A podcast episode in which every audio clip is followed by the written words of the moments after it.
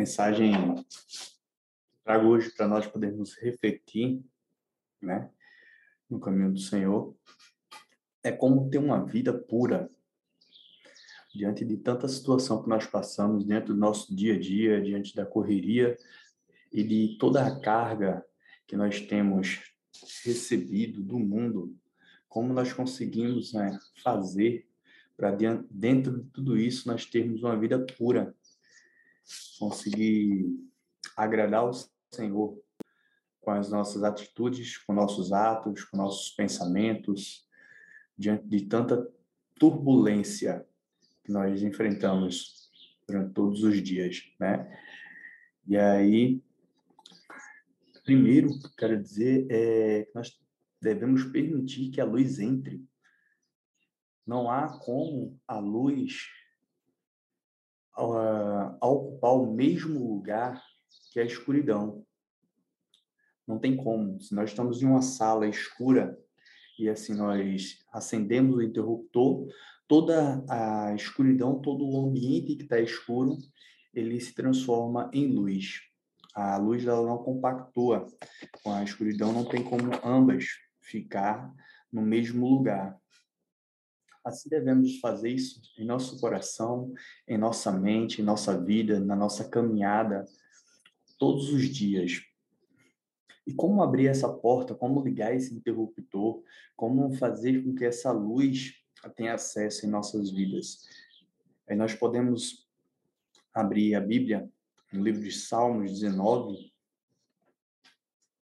12 ao 14. Porém, agora só vou ler até o 12 e 13. Amém? A palavra do Senhor diz: Quem pode ver seus próprios erros?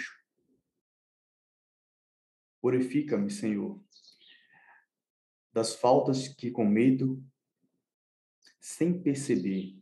Livra-me também dos pecados que cometo por vontade própria. Não permita que eles me dominem.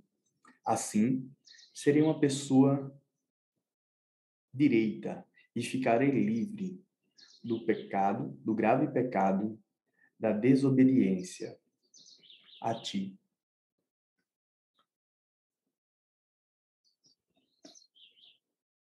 Por quê? Diante de tudo isso, por que diante de uma oração, portanto, por que diante desta palavra nós conseguiríamos ficar livre, ter uma, uma vida pura diante desse texto, o que esse texto ele traz tão rico, de, tanta, de tantas coisas que nós podemos aprender sobre ele, o, o quão profundo é tudo isso. Se nós pararmos para analisar esse texto, ele está, salmista, ele está se abrindo, ele está abrindo o coração ao Senhor. E aí eu acho muito interessante, esses dias eu tenho lido esse texto e tenho visto cada coisinha, cada detalhe. Primeiro ele vem falando para lembrar dos erros que ele comete sem perceber. E muitas vezes nós fazemos isso na nossa caminhada com nossos irmãos, com nossos familiares, no meio do trabalho, dentro da nossa relação com Cristo, muitas vezes desagradamos o Senhor sem perceber. No, no 13, ele também fala: livra-me também daqueles pecados que eu cometo, né? Por vontade própria. Às vezes, um pastor que eu conheço que ele disse que muitas vezes nós carregamos o nosso pecado de estimação. E aí, quando o salmista ele abre o coração, ele pede ao Senhor e começa a conversar. E ele é claro ao Senhor, ele abre o coração e ele diz: Senhor, tem pecados que eu nem sei por que eu estou cometendo, se eu, que eu estou cometendo, mas livra-me, Pai. E aí depois ele vem e vai mais profundo. Ele Senhor, e tem também aqueles que eu cometo mesmo sabendo que é. E não tenho forças, ó Pai. Não tenho forças para me livrar dele. Então, livra-me desses também. E por quê? Porque diante de tudo isso, porque essa conversa que ele tem traria uma vida mais pura. Eu vou pedir para os irmãos, por que isso, né? Eu vou pedir para os irmãos dar uma leve passada, quase poucos livros à frente, lá em 1 João 1,9.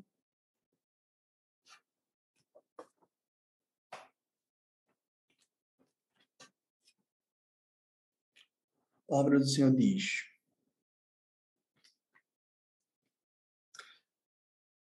Mas se confessarmos os nossos pecados a Deus, ele cumprirá a sua promessa e fará o que é correto. Ele perdoará os nossos pecados e nos limpará de toda a maldade. essa pequena ação de chegar e abrir, abrir o coração, chegar e dizer, Senhor, eu tenho pecados que eu cometo, eu cometo esses pecados e muitas vezes sem perceber. E tem outros que eu cometo e não tenho forças para lutar contra eles. Essa, esse momento de confissão, esse momento de se derramar na presença do Senhor, chamar o Senhor e dizer: Senhor, eu não consigo sentir. Essa é a abertura da porta. É isso que nós precisamos fazer para buscar forças. E o Senhor vem nos lá, o Senhor vem nos dar essa força para poder prosseguirmos. Agora eu vou pedir para nós voltarmos para o livro de Salmos e nós vamos no Salmos 32, do 1 ao 5. Vamos ver o que a palavra nos diz nesse livro em relação a esse texto que nós estamos lendo. 32, Salmos 32, do 1 ao 5. Feliz é aquele cuja maldade Deus perdoa, cujo pecado ele apaga. Feliz é aquele que o Senhor não acusa de fazer coisas más e não age com falsidade. Enquanto eu não confessei o meu pecado.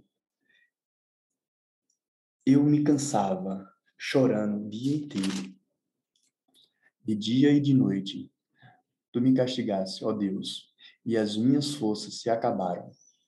Como o sereno que seca no calor do verão. Então eu te confessei o meu pecado e não escondi a minha maldade resolvi confessar tudo a ti, e tu perdoasse todos os meus pecados.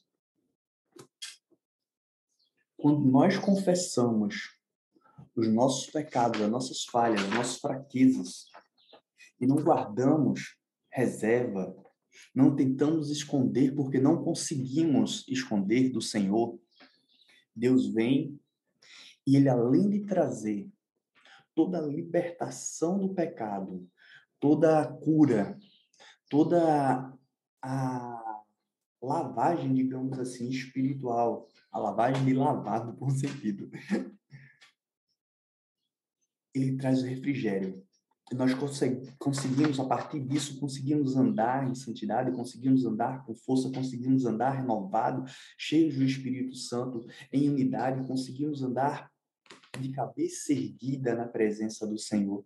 Conseguimos andar de uma forma mais tranquila, mais transparente, sem saber que estamos errando. E isso é muito importante, isso é muito lindo, porque quando nós sabemos que diante de tantas as turbulências, diante de tantas acusações que o mundo faz, nós, diante de Cristo, esse nosso Senhor Jesus Cristo, estamos inteiramente limpo, transparente, sem nada.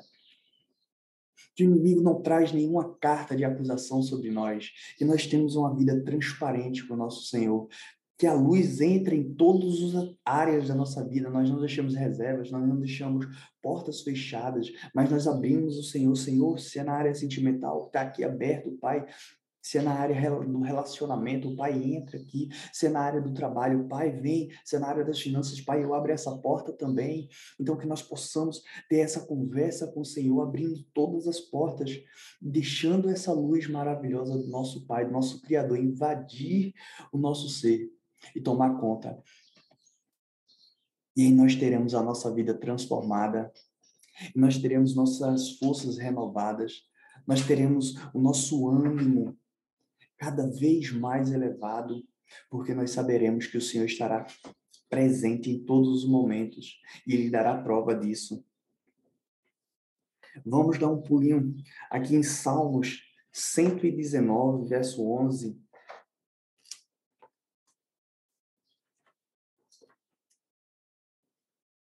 Quando tudo isso acontecer, e como nós conseguiremos nos alimentar? Quando nós, como nós conseguiremos levar reserva diante de tudo isso?